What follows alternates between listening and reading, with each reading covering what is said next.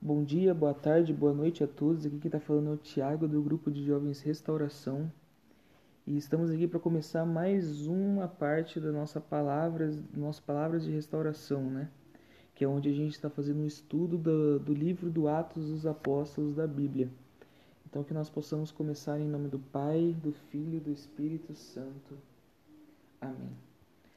É que nós possamos, antes de, de, de, ler a passagem, que nós possamos realmente nos interiorizar agora e se colocar na presença do Espírito Santo, dizendo para que ele venha sobre nós e nos dá o dom, derrama sobre nós o dom do entendimento, o dom da sabedoria, o dom do discernimento. Senhor, nós pedimos o seu Espírito sobre nós para que nós possamos entender aquilo que o Senhor tem a passar para nós, aquilo que o Senhor tem a falar para nós, Senhor Jesus. Pois nós sabemos que quando nós lemos a Bíblia, o Senhor fala conosco e nós queremos ouvir, pois nós estamos aqui. Por isso te pedimos, vinde Espírito Santo, enchei os corações dos vossos fiéis e acendei neles o fogo do vosso amor. Enviai o vosso Espírito, tudo será criado, e renovareis a face da terra. Ó Deus, que instruísse os corações dos vossos fiéis com a luz do Espírito Santo. Fazei que apreciemos retamente todas as coisas segundo o mesmo Espírito e gozemos sempre da sua consolação. Por Cristo, Senhor nosso. Amém. E a passagem que nós vamos ler se encontra em Atos dos Apóstolos, capítulo 21, versículo 17 até o 26, que diz assim: e logo que chegamos em Jerusalém, os irmãos nos receberam de muita boa vontade. E no dia seguinte, Paulo entrou conosco na casa de Tiago, e todos os anciões vieram ali. E havendo-os saudado, contou-lhes por miúdo que por seu ministério Deus fizera entre os gentios. E ouvindo eles, glorificaram ao Senhor e disseram-lhe: Bem, vês, irmão, quantos milhares de judeus há que creem e todos são zeladores da lei. E já acerca de ti foram informados de que ensinas todos os judeus que não estão entre os gentios a apartarem-se de Moisés, dizendo que não deviam circuncidar seus filhos e nem andar segundo o costume da lei. O que faremos, pois? Em todo caso é necessário que a multidão se ajunte, porque terão ouvido que já és vindo.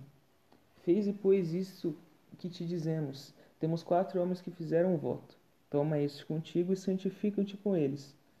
E faze por eles os, ga os gastos para que raspem a cabeça.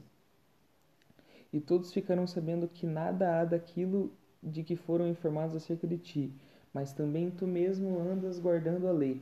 Todavia, quantos que creem dos gentios já não já nós havemos escritos e achado por bem que nada disto observem mas que só guardem do que sacrifica aos ídolos, e do sangue, e do sufocado, e da fornicação.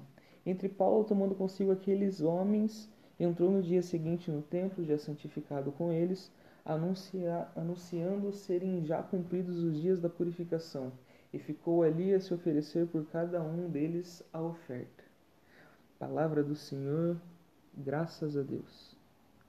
É, essa passagem ela, ela, ela acontece num momento muito bonito, da, que, que, eu, que eu acho muito bonito da Bíblia, que é o momento em que Paulo ele se encontra com os discípulos de Jesus, aqueles que andaram com Jesus.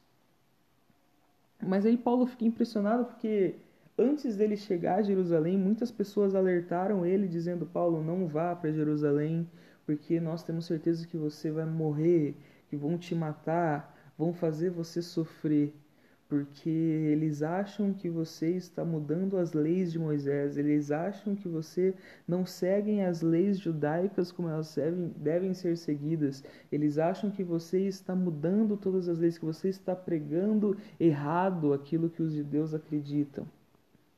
E chegando lá, chegando em Jerusalém, ele se encontra com os discípulos, e é exatamente isso que os discípulos falam, falam para ele. Falam assim, Paulo, eles estão dizendo que você se aparta da lei de Moisés, que você fala que os que os judeus não precisam seguir aquilo, aquilo que o Moisés ensinou para eles, aquilo que eles seguem há muito tempo, que aquilo é, é uma besteira, que não precisa fazer nada daquilo.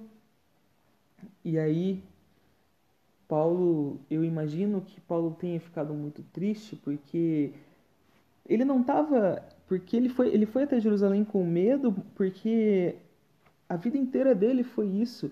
Ele não fazia aquilo que ele queria fazer, mas ele fazia aquilo que o Senhor queria que ele fizesse.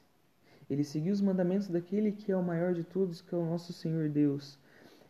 Eu fico imaginando de todas essas viagens que ele fez pelo mundo, todos os lugares que ele entrou, ele fazia aquilo por amor a Deus.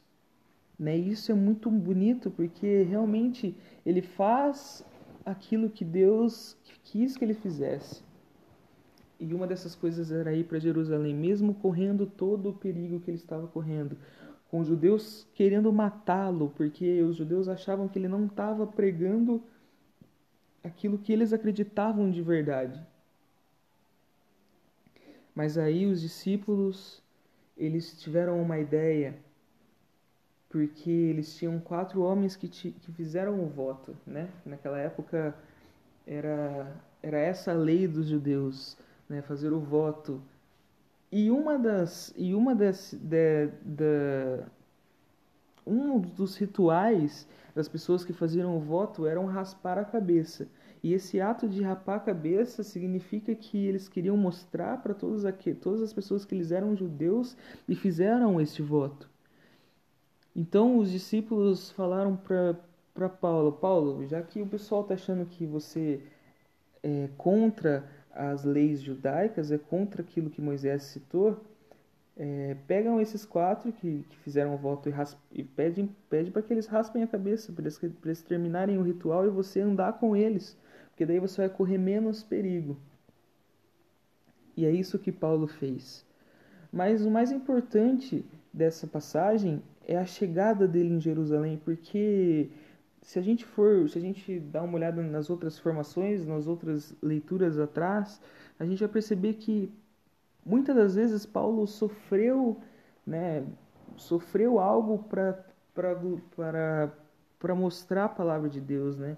foi preso com Silas, é, muitas outras coisas aconteceram e, e a gente pode perceber que ele não, nenhum momento ele parou, em nenhum momento ele se deixou ser tomado pelo medo.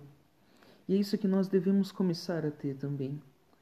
Nós, como católicos, temos a missão de ser missionário, né? O catolicismo desde sempre ele foi visto como a igreja missionária, a igreja da caridade. Então, aquilo que, que nós, que aquilo que nos prende muitas vezes é o medo de, de pregar a palavra, é o medo de ser caridoso, é o medo de ajudar as outras pessoas, mas nós temos que tomar por base Paulo, aquele que viajou todos os lugares, passou dos piores perigos. E no fim realmente morreu como mártir, ele morreu pela palavra de Deus. Mas nenhum momento durante a vida dele ele se deixou tomar pelo medo, porque ele mesmo já dizia: viver para mim é Cristo e morrer para mim é ganho. E é isso que nós devemos tomar. É isso que nós devemos seguir, porque se estamos vivos, se nós temos uma vida e nós temos a liberdade, é porque Cristo permitiu. E nós, católicos, cristãos, cristãos, devemos ter como base que quando morrermos nós iremos se aproximar de Jesus. Não que eles não, não que não consigamos aproximar dele vivo, não que teremos, temos eles na, na Eucaristia, temos ele, temos ele na nossa na, na nossa oração com o seu Espírito Santo, mas quando nós morrermos e nós tivermos a graça de ir para o céu, iremos contemplar face a face aquele Salvador que é o Jesus. Então que você possa ter isso contigo, você possa rezar para Deus pedindo para Ele, Senhor, eu quero ser um pouco mais como Paulo foi.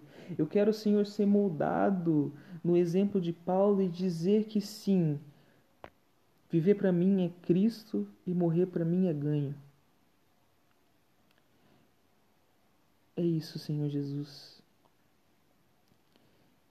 que você possa ir onde você estiver na sua casa pegar a Bíblia neste momento, abrir a passagem e ler. Leia, mas leia com o coração. Leia e, e espere que o Espírito Santo te dê o discernimento necessário para entender o que Deus quer falar para você. Porque Ele quer falar contigo. Mas nós precisamos ouvir. Então, vamos nos interiorizar mais e começar a ler mais a Bíblia para que Jesus possa falar conosco. Estivemos e continuaremos reunidos na bondade de Deus que é Pai, Filho, Espírito Santo. Amém. Muito obrigado a todos que ouviram. Espero que fiquem bem.